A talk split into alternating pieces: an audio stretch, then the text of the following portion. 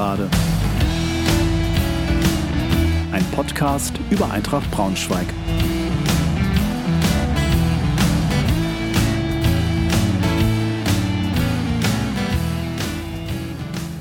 Hallo und herzlich willkommen zur 101. Folge der Gegengerade. Freue mich sehr, dass ihr wieder dabei seid. Heute mit einer kurzen Rückschau auf unseren 3 zu 0 Auswärtssieg bei Waldhof Mannheim sowie einer Vorschau auf das kommende Heimspiel gegen den 1. FC Saarbrücken mit deren Sportdirektor Jürgen Luginger.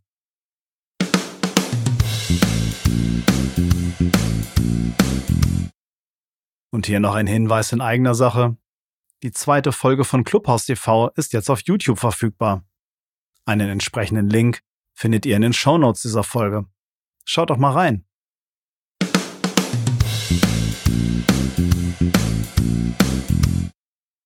Meine Analyse zum Spiel beim Waldhof sieht wie folgt aus. Eintracht musste erstmal 15 bange Minuten überstehen, in denen Mannheim das Spiel dominierte. Bereits nach zwei Minuten brannte es im Eintracht Strafraum lichterloh, als Donkor Marx überläuft und seine scharfe Flanke von der Grundlinie von Mannheim zum Glück nicht entscheidend verwertet werden kann. Verrückt, dass es eine dramatische Szene war, die bei Eintracht eine Trendwende bewirkte. Schnatterer trifft mit hohem Bein Krause am Kopf. Dieser läuft mit einer Platzwunde sofort in die Kabine und kommt sechs Minuten später, getackert und mit einem Verband an dem Kopf zurück aufs Spielfeld. Eigentlich eine rote Karte, aber Schiri Dankert belässt es bei Gelb. Eine strittige Entscheidung, denn Schnatterer ist zwar als fairer Sportsmann bekannt und entschuldigt sich auch angemessen bei Robin, aber der Fuß hat in dieser Höhe einfach nichts zu suchen. In jedem Fall wurde die Partie ausgeglichener. Der erste Schwung bei Waldhofer weg. Aber dennoch erzielten die Hausherren eigentlich die Führung, wenn Kostli in der 38. Minute den Kopfball von Segert, der ohnehin im Tor gelandet wäre, nicht im letzten Moment noch über die Linie gedrückt hätte. Abseits entscheidet das Schiedsrichtergespann. Riesenglück für Eintracht. Wie nah Glück und Pech im Fußball zusammenliegen, zeigte dann praktisch der Gegenzug der Eintracht. Krause bedient Henning schön im Strafraum, der mit einem gekonnten Hackentrick auf den freistehenden Multhaupt zurücklegt, der den Ball trocken in das kurze Eck versenkt. Ein richtig schöner Angriff der Eintracht bringt die Führung. Kurz vor der Pause tankt sich Henning dann zur Grundlinie durch, flankt, Golke wehrt den Ball zur Ecke ab und Schiri Dankert entscheidet auf Elfmeter. Nach endlosen Diskussionen nimmt er dann die Entscheidung schlussendlich zurück. Wohl auch nach Befragen von Henning, welcher angibt, dass der Ball nicht an den Ahn, sondern an den Brust gegangen ist. Auch in einer zigfachen Wiederholung war das im Fernsehen nicht auszumachen. Wie auch immer, nach einer mehr als turbulenten ersten Hälfte geht Eintracht mit einer 1 zu 0 Führung in die Halbzeit und dreht nach der Pause richtig auf. In der 48. Minute will Golke einen Einwurf ins Tor ausgehen lassen. Aber Lauberbach kommt noch artistisch an den Ball und kann in die Mitte flanken, wo erneut Multhaupt steht und den Ball per Direktabnahme ins lange Eck zirkelt. Als sechs Minuten später dann Schulz eine schöne Ecke von Kiwi zum 3 zu 0 ins Tor köpft, war die Messe praktisch gelesen. Ausgerechnet in der 67. Minute muss Eintracht nochmal tief durchatmen als Jasi eine 1 gegen 1 Situation stark für sich entscheidet. Aber auch wenn Eintracht den Fuß verständlicherweise sehr vom Gaspedal nimmt, passiert nichts mehr Entscheidendes. Mit 3 zu 0 nimmt Eintracht drei Punkte aus Mannheim mit.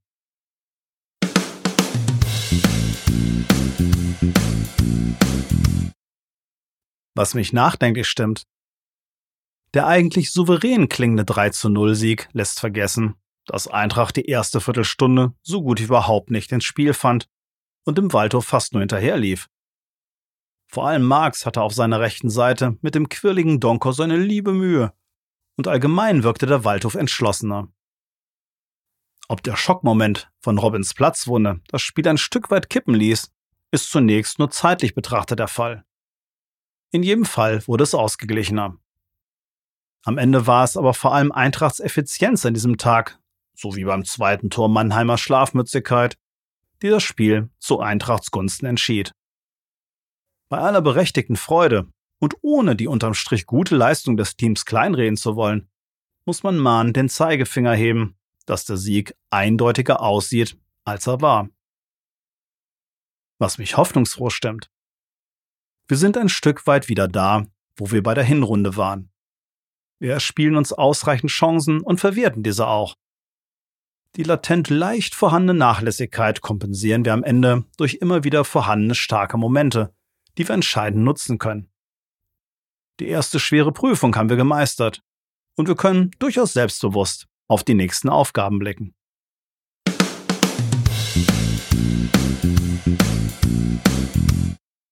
Im Vorfeld des kommenden Heimspiels gegen den ersten FC Saarbrücken habe ich mich mit Jürgen Luginger unterhalten, dem Sportdirektor des FC. Jürgen hat vom Spieler über Trainer bis hin zu seiner jetzigen Position schon sehr viel erlebt im Profigeschäft. Und entsprechend in sich ruhend und unaufgeregt gab er sich. Wir bekommen wieder ein paar sehr interessante Einblicke in das Geschehen bei unserem kommenden Gegner. Ich wünsche euch viel Spaß beim Hören.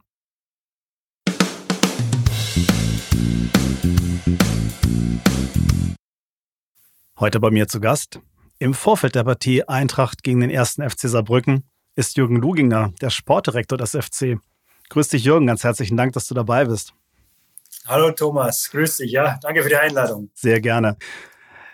Jürgen, es ist gute Tradition, dass ich der Gast in meinem Podcast erstmal vorstellen darf. Deshalb die Frage, wer bist du, was machst du und ähm, wie bist du dann eigentlich Sportdirektor des FC geworden? Denn du hast ja fußballtechnisch gesehen eigentlich schon so alles gemacht, was es da so gibt.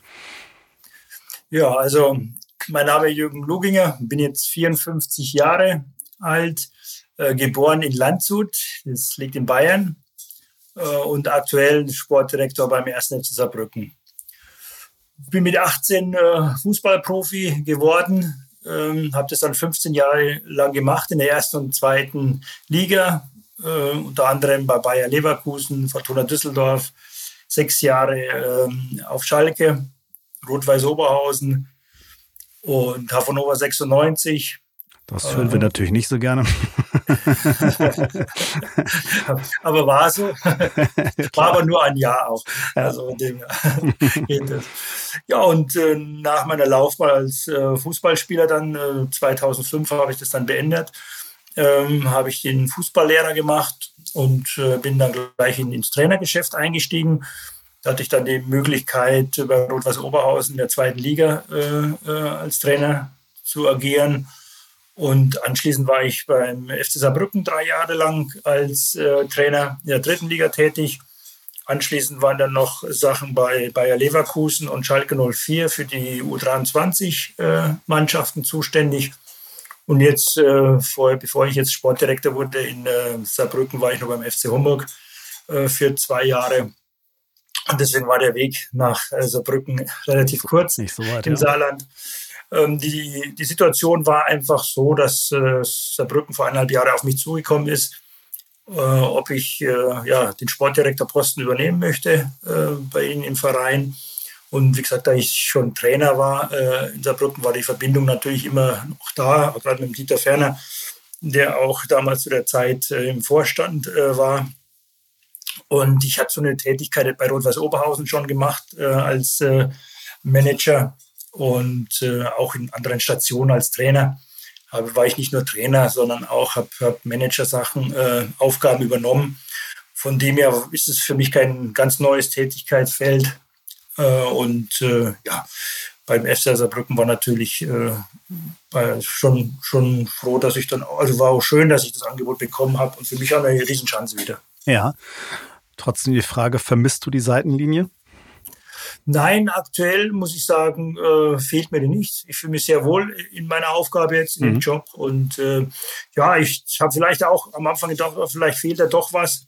Aber das, das, war wirklich nicht der Fall jetzt und mir macht der riesen, riesen Spaß, der Job. Ja, ganz kurz nochmal ein kleiner Rückgriff auf deine Spielerkarriere. Was war so deine schönste Station oder deine bleibendsten und schönsten Erinnerungen von deiner ähm, aktiven Karriere?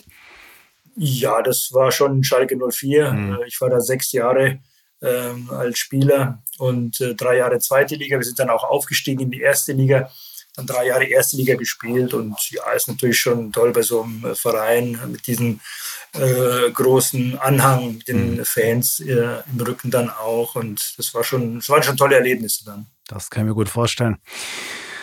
Jürgen, jetzt als Sportdirektor bist du verantwortlich für den Kader, um es mal ganz grob zu umreißen. Ähm, wenn ich mir das so mal anschaue, was vor der Saison passiert ist, ähm, das war wohl ein Haufen Arbeit, so sah es zumindest aus. Ja, natürlich, der Umbruch war größer, wie, wie wir eigentlich wollten, weil wir dann mit, mit, mit äh, Schipnowski, Sverko, Barilla dann, dann Spieler abgeben mussten. Wir hatten zwar dann Transfererlöse äh, erzielt, äh, gute Transfererlöse, aber es war natürlich für die Kaderplanung dann äh, ein bisschen schwieriger einfach, äh, dass wir die abgeben mussten. Und von dem her fiel, es ein bisschen größer aus und neuer Trainer kam dann auch. Also es war auch nicht ganz so einfach, ähm, sage ich mal, am Anfang das alles äh, unter einen Hut zu kriegen. Für das haben wir das eigentlich sehr gut gemacht dann. Ja, was war da so die Gründe oder die Hauptgründe für den großen Umbruch? Ich glaube 20 Abgänge, wenn ich es richtig gezählt habe. Davon einer, ähm, der Dennis Erdmann in die USA gewechselt sogar. Ja gut, es waren natürlich jetzt auch die Winterabgänge, sage ich mal. Da kamen jetzt auch noch mit ja. Winter äh, sechs Spieler äh, dazu, die uns den Verein verlassen haben. Mhm. Aber die wollten von sich aus den Verein verlassen. Also wir haben da keinen weggeschickt. Äh, aber sie haben halt keine Perspektive mehr bei uns gesehen.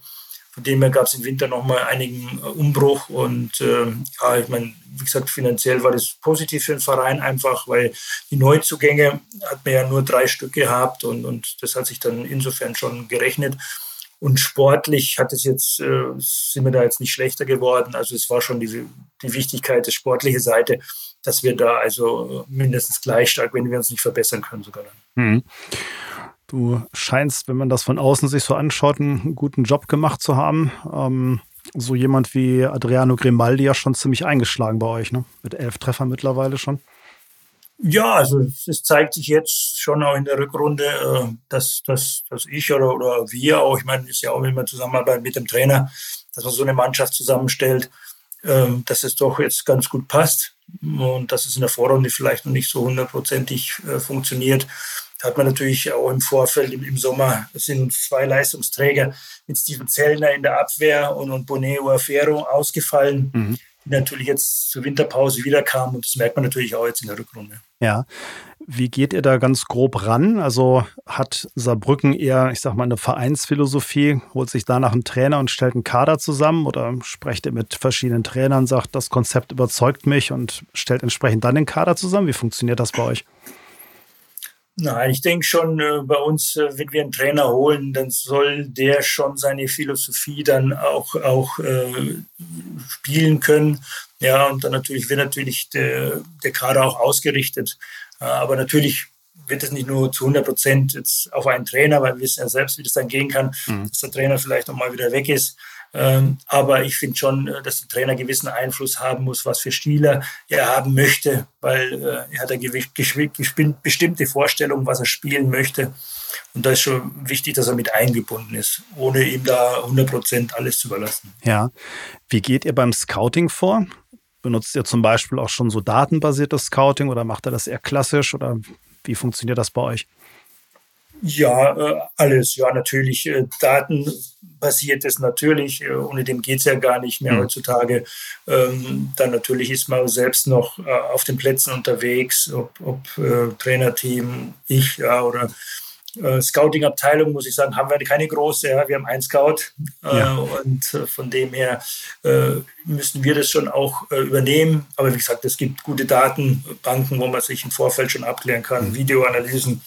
Äh, das geht schon, ähm, aber ist schon wichtig heutzutage. Ja, schon ein Thema, was mich persönlich sehr interessiert, das, das datenbasierte Scouting. Arbeitet ihr da mit, Anbietern, also auch mit, mit Consulting-Firmen zusammen oder macht ihr das selber oder habt ihr da Analysten, die ihr beschäftigt oder wie macht ihr das? Nein, wir haben da Anbieter, mit denen wir zusammenarbeiten. Darfst du da Namen nennen? Da möchte ich jetzt nicht mal. Alles klar. Nee, verstehe ich. Alles gut. Mhm. und äh, von dem her, also, weil in Eigenregie ist es schwer zu machen. Ja. Ja, interessant. Da haben wir in Braunschweig noch ein bisschen Nachholbedarf, wachen da aber so langsam auf. Aber es ist ähm, interessant zu erfahren, dass ihr da schon ein bisschen weiter seid.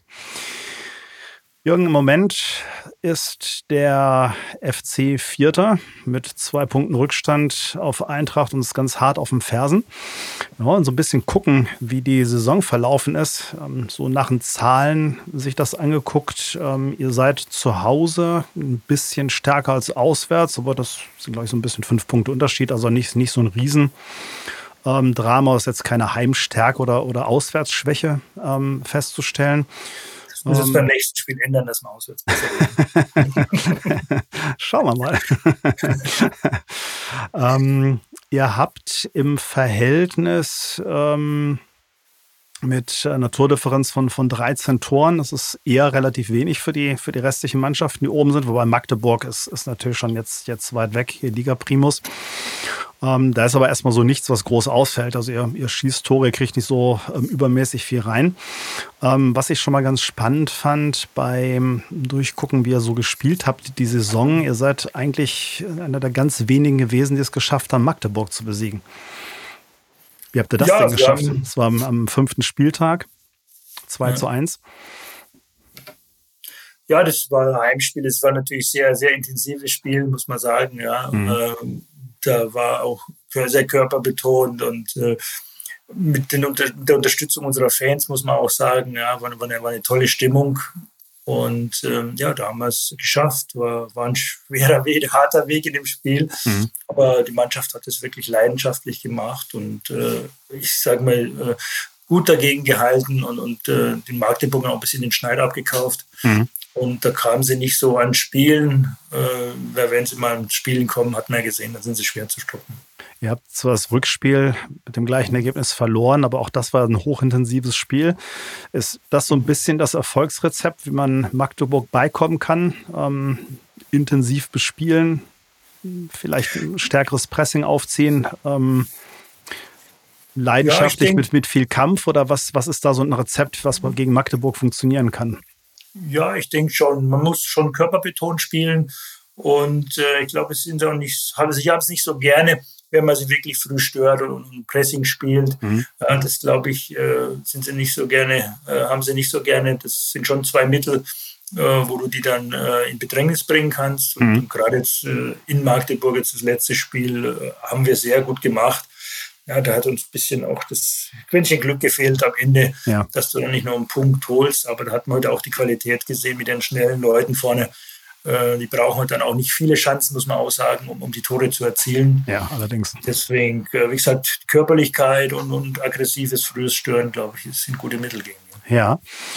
Was allerdings auffällt, ähm, ihr schlagt ausgerechnet Magdeburg gegen die anderen Teams, die jetzt so oben im Moment sich etabliert haben, habt ihr allerdings nicht gewonnen. Ähm, Gibt es da bestimmte genau, genau. Ja, ich denke, in der Vorrunde, wie gesagt, äh, haben wir das nicht gut gemacht, aber da hat man natürlich auch immer wieder, äh, sage ich mal, Probleme mit, mit, mit Verletzungen, Sperren. Äh, dann hat man ein großes Thema mit, mit Dennis Erdmann, äh, wo, wo uns natürlich auch beschäftigt hat in der Vorrunde. Ähm, und ich glaube, in der Rückrunde sind wir schon konstanter geworden. Auch dadurch, glaube ich, mit, mit Zellner, Oafero, was wir jetzt auch äh, noch die neuen Spiele, die dazu kamen.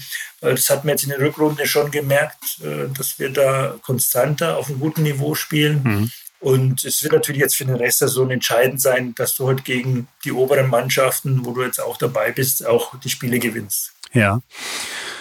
Vor zum Hinspiel gegen meine Eintracht kommen. Ähm, ein ganz bemerkenswertes Spiel am, am siebten Spieltag. Ähm, ihr habt zu Hause gegen Wiesbaden 3 zu 4 verloren. Völlig verrücktes Spiel. Zur Halbzeit schon 4-0 zurückgelegen und dann eigentlich fast noch geschafft, einen Punkt mitzunehmen.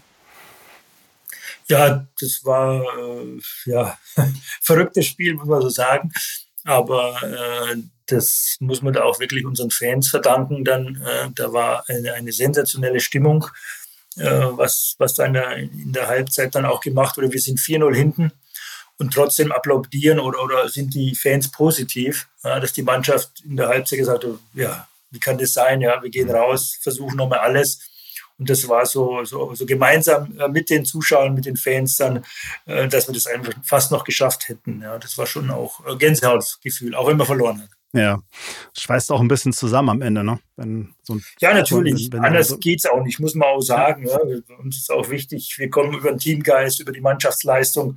Und da gehört auch eben auch äh, die Fans dazu. Und mhm. das ist für uns dann schon der ein oder andere Punkt äh, wert oder was wir holen können, was ohne dem nicht geht. Mhm da ganz spannend, mal nochmal einen Blick auf deine Tätigkeit oder deinen Verantwortungsbereich.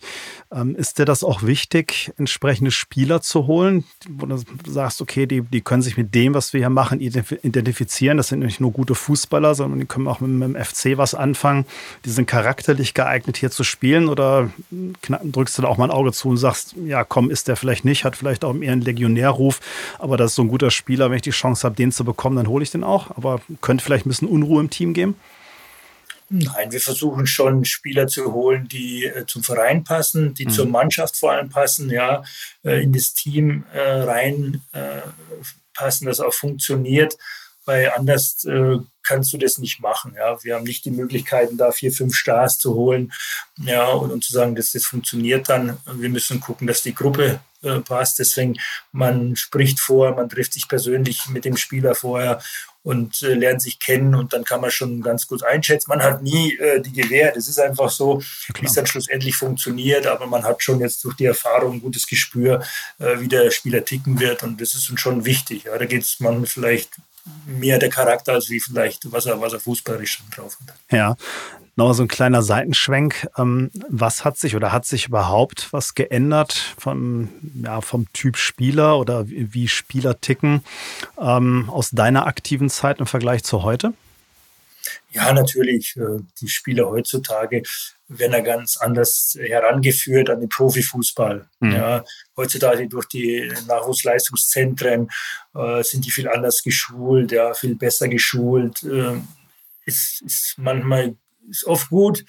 Aber man sagt immer, die Typen, die fehlen, aber mhm. das wundert ja nicht. Ich meine, sie werden ja so erzogen, dass sie straight sind. Also von dem her wird es ja schwierig, äh, Straßenfußballer zu bekommen. Ja, das ja. ist ja immer eine Sache. Ja. Vermisst aber du das manchmal? Find, was denn? Vermisst du das manchmal? Ja, natürlich vermisst man so manchmal mhm. äh, so den, die Selbstständigkeit, sage ich mal, vielleicht äh, am Platz, wo man sagt, äh, wo man früher äh, die Spieler einfach ihr Ding gemacht haben, auch wenn es dem Trainer nicht so gefallen hat. das war aber erfolgreich war, das ist auch ganz klar. Mhm. Ähm, aber da kann man den Spielern heutzutage keinen Vorwurf machen. Das ist so, die sind anders ähm, und, und, und, von dem her muss, muss man die einfach richtig führen dann. Mhm. Das ist ganz spannend. Ich hatte vor einer Weile mit einem ehemaligen Trainer von Eintracht, ähm, dem Christian Flütmann, Podcast teilgemacht und der sagte, dass äh, eigentlich der Unterschied sei ähm, von Bezug auf von, von Jugendfußball zum Profifußball, dass es im Jugendfußball nach seiner Ansicht ein, ein Trainerspiel ist, also wo du viel Einfluss hast auf das Spiel, auch noch während des Spiels auf dein Team, während du eine Profimannschaft eigentlich vorbereiten musst, selbstständig Entscheidungen treffen zu können. Siehst du das genauso? Weil du gerade sagtest, es fehlen manchmal die Typen, die das mal so selber in die Hand nehmen können, auch wenn es vielleicht ein Trainer nicht passt. Ja, natürlich, weil du kannst dann äh, während des Spiels äh, alleine vielleicht durch, durch die Lautstärke oder, oder die Räumlichkeiten alles gar nicht so viel Einfluss nehmen. Also mhm. die Spieler müssen schon viel oder müssen schon wissen, was sie zu tun haben und das dann auch selbst umsetzen können. Da kannst du nicht äh, ja, äh, jeden Spielzug äh, kommentieren und, und, und die sagen, wo sie hinlaufen müssen. Mhm. Also da gebe ich ihm schon recht. Ja, ja okay gucken mal ganz kurz, Jürgen, auf das Hinspiel zwischen dem FC und der Eintracht. Ging 2 zu 2 aus. Wie ist so dein Fazit von dem Spiel? Warst du damit zufrieden? Ja, doch, äh, waren schon zufrieden mit dem Spiel dann. Ja, Braunschweig hat, hat ein gutes Spiel auch gemacht. Und ähm, schlussendlich, ja, war das 2 zu 2 dann okay. Mhm bin mir immer noch nicht so ganz sicher. So, wir haben durch ein Eigentor noch einen Ausgleich geschafft, kurz vor Schluss. Ähm, da ist dann noch eine Riesenchance von Robin Krause, ähm, ja. kurz, kurz vorm Abpfiff, wo ich dachte, ja, bist du jetzt mit dem Punkt zufrieden? Oder denkst du, oder traust den drei Punkten hinterher, die du hättest einfangen können. Aber ich glaube auch, es war auch irgendwie leistungsgerecht. Also da ist auch übrigens schon die, die tolle Stimmung in Saarbrücken auch aufgefallen. Also, genau. Ja, ja genau. Ähm, Ihr habt am 15. Spieltag das, das Derby verloren gegen Kaiserslautern. Tut das noch weh? Ja, natürlich. Das, das tut, äh, tut natürlich weh, weil es für, für unsere Fans natürlich äh, das, das, das Spiel ist einfach der Saison. Ja. Ne? Äh, und, und da tut sowas natürlich schon weh. Äh, wobei noch mehr die Leistung, was oder die Nichtleistung, was wir gebracht haben, das. Es war wirklich unser schlechtestes Spiel. Mhm. Ähm, sonst haben die Jungs immer alles abgerufen und, und wirklich, äh, auch wenn wir verloren haben, äh, ein Spiel, trotzdem alles versucht und, und, und konnte ihnen nichts vorwerfen. Und äh, gegen Kaiserslautern, das war irgendwie wie der Stecker gezogen. Ja. Da, da ging gar nichts, ja. Und die waren irgendwie leer. Ähm, vielleicht war auch der Druck zu hoch, die Fokussierung zu sehr. Man weiß es nicht. Mhm. Ja, aber wie gesagt, nach dem Spiel dann auch, ähm, ja, haben wir zusammengesetzt, die Mannschaft, und, und, haben dann eine gute Serie gestartet und das mhm. war das Wichtigste dann. Ja. Ich hatte dieses Spiel zu Hause gegen Wiesbaden, was ihr zwar 3-4 verloren habt, aber wo wir darüber gesprochen haben, was dann auch von der Atmosphäre und, und von der zweiten Halbzeit ganz toll war, schien euch eine Menge Spaß gemacht zu haben. Ihr habt dann nochmal ein 4-3 ähm, gespielt, das Spiel allerdings gewonnen. Ähm, das, ich habe es leider nicht gesehen und nur in der Zusammenfassung, es schien ein Spiel gewesen zu sein, da wäre ich wohl auch gerne gewesen in Duisburg, das 4 3. ja, ja, ja, es war schon dann nicht mehr so schön am Schluss. Gut. Hat, hat, ja. hat noch mal ein bisschen äh, das gefühlte Alter wahrscheinlich hinterher ein bisschen nach oben gedrückt. ja, das schon her. Der kostet, äh, da sitzt man draußen und sagt, nein, das kann doch nicht sein. Und dann fällt das nächste Tor, das darf doch jetzt nicht mehr sein. Und ja, wir haben es Gott sei Dank noch äh, dann über die Ziellinie gerettet. Ja. Und ähm, ja, das war so ein bisschen die Defensive, hatten wir schon immer äh, Probleme, sage ich mal, gerade in mhm. der, in der Vor- und Rückrunde geht es jetzt da durch natürlich die, die wechselnden Spieler auch immer was mal einsetzen mussten auf der Innenverteidigerposition oder im Abwehrbereich. Mhm. Und äh, deswegen kam auch oft, dass wir dann wieder Rückstände aufholen mussten, was wir dann auch Gott sei Dank gemacht haben. Aber es ist natürlich immer schwierig, wenn du, wenn du in Rückstand gehst, musst du immer mehr, mehr investieren dann, um das Spiel noch zu drehen. Mhm. Ihr seid im Moment jetzt so, wo es zu dem Spiel gegen Eintracht kommt, so wieder richtig in der Spur zu sein. Ihr habt zwar vor drei Spieltagen ähm, gegen Viktoria Köln verloren zu Hause, aber dritte Liga, das ist in anderen Ligen oder bei anderen Spielen ganz gerne Klischee. Aber es ist ja wirklich so, in der dritten Liga kann jeder jeden schlagen, was die Liga auch so attraktiv sportlich macht. Allerdings in Türkgücü bei eben 5-1 gewonnen und eine bärenstarke Leistung dann gegen Meppen zu Hause. Ähm, auf den Platz gebracht, nur 1-0 gewonnen. Gut, reicht für drei Punkte. Ihr scheint gerüstet für das Spitzenspiel. Kann man das so sagen? Ja, kann man, kann man so sagen. Äh, wie gesagt, die Mannschaft hat es wirklich gut gemacht. Der Budget hat ihm natürlich nochmal Selbstvertrauen gegeben, auch äh, obwohl wir Verletzte haben, äh, mit Grimaldi, mit Kerber, ähm, haben wir dann fünf Tore geschossen und, und äh, auch Ausfälle immer wieder kompensiert. Und glaube, das hat die Mannschaft auch noch ein bisschen stärker gemacht. Gerade auch die, der eine oder andere Spieler, der vielleicht hinten dran stand. Mhm. Und jetzt gegen Meppen war wirklich ein sehr souveränes Spiel. Hattest eigentlich nie äh, die Befürchtung, du kannst es verlieren. Das haben wir schon, schon sehr gut gespielt. Am Schluss musst du natürlich auch noch das zweite und dritte machen, hattest schon gute Möglichkeiten, dass du noch, äh, noch höher gewinnst. Aber nee, das, die zwei Spiele sollten uns jetzt Selbstvertrauen, das wir auch brauchen am ja. Samstag, äh, um da äh, was mitzunehmen. Ja. Jürgen, wenn wir überlegen, so was ist passiert in der Zwischenzeit zwischen dem Hinspiel und jetzt dem Rückspiel, was hat sich ähm, beim FC geändert? Was ist anders geworden und was ist gleich geblieben? Ja, ich glaube, dass, dass wir noch gute Spieler dazu bekommen haben. Wie ich schon gesagt habe, mit, mit äh, Zellno Fero, Janet Hölke, äh, gerade in der Defensive. Mhm aber auch der Jalen Hawkins jetzt in der Offensive, Dominik Becker, den wir noch dazu bekommen haben aus, aus Bremen. Ähm, die passen wieder sehr gut in die Mannschaft und hatten, glaube ich, die Mannschaft insgesamt noch stärker gemacht. Und äh, ja, und die Mannschaft ist jetzt in, in, dem letzten Halbjahr einfach zusammengewachsen. Wir haben ja schon gesagt, äh, sie mussten einen großen Umbruch machen, äh, viele Spieler holen. Das dauert halt seine Zeit und ähm, aber ab der Rückrunde, finde ich, äh, hat man das gemerkt, dass sie da noch ein Stückchen zusammengewachsen sind. Und ähm, ja, und sie haben eigentlich versucht, immer alles abzurufen. Das muss man schon sagen. Das ist eine tolle Einstellung von, mhm. der, von der Mannschaft. Ja, du hast eigentlich immer das Gefühl, auch wenn es nicht funktioniert, äh, sie versuchen alles. Ja. Und zu überlegen, Jürgen, was so die aktuellen Stärken sind vom FC. Was mir so auffällt, ist, dass sich im Sturm so die Verteilung, wie wer schießt welche Tore verteilt. Also da gibt es natürlich mit dem Grimaldi einen, der haben wir schon erzählt, ähm, elf Tore hat.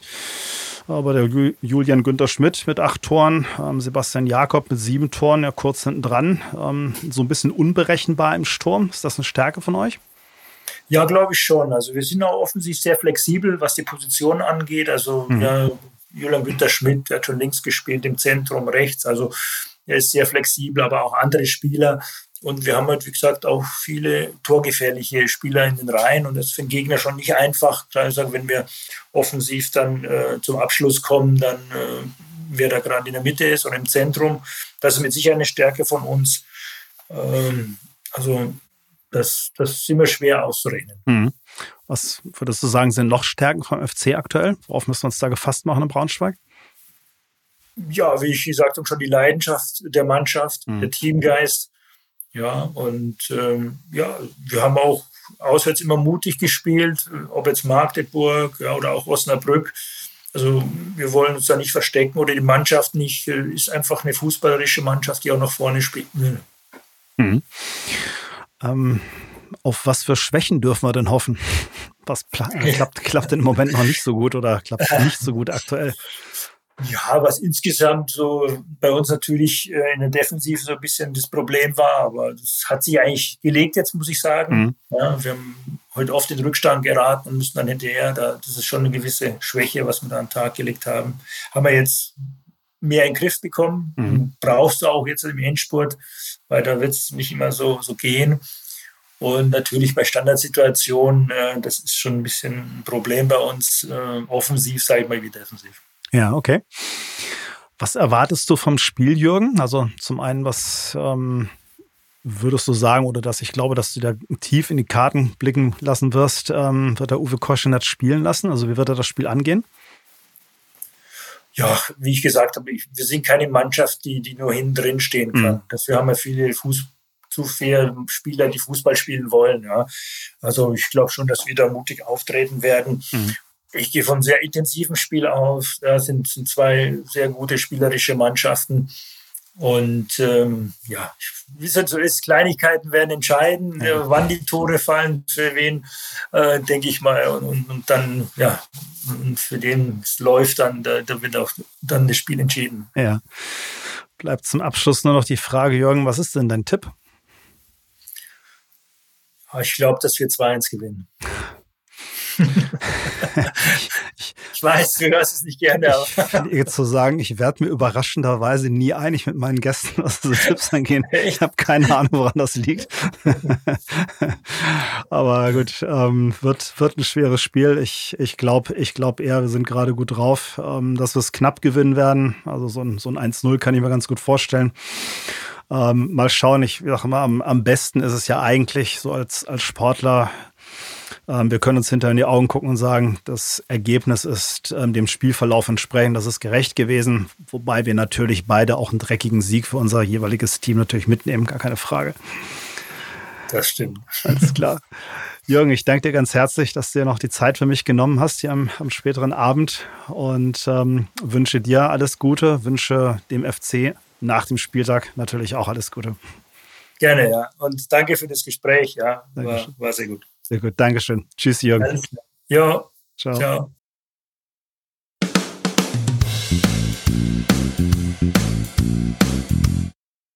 Das war's auch schon wieder für heute. Ich hoffe, ihr hattet ein bisschen Spaß und seid auch beim nächsten Mal wieder dabei. Bis dahin.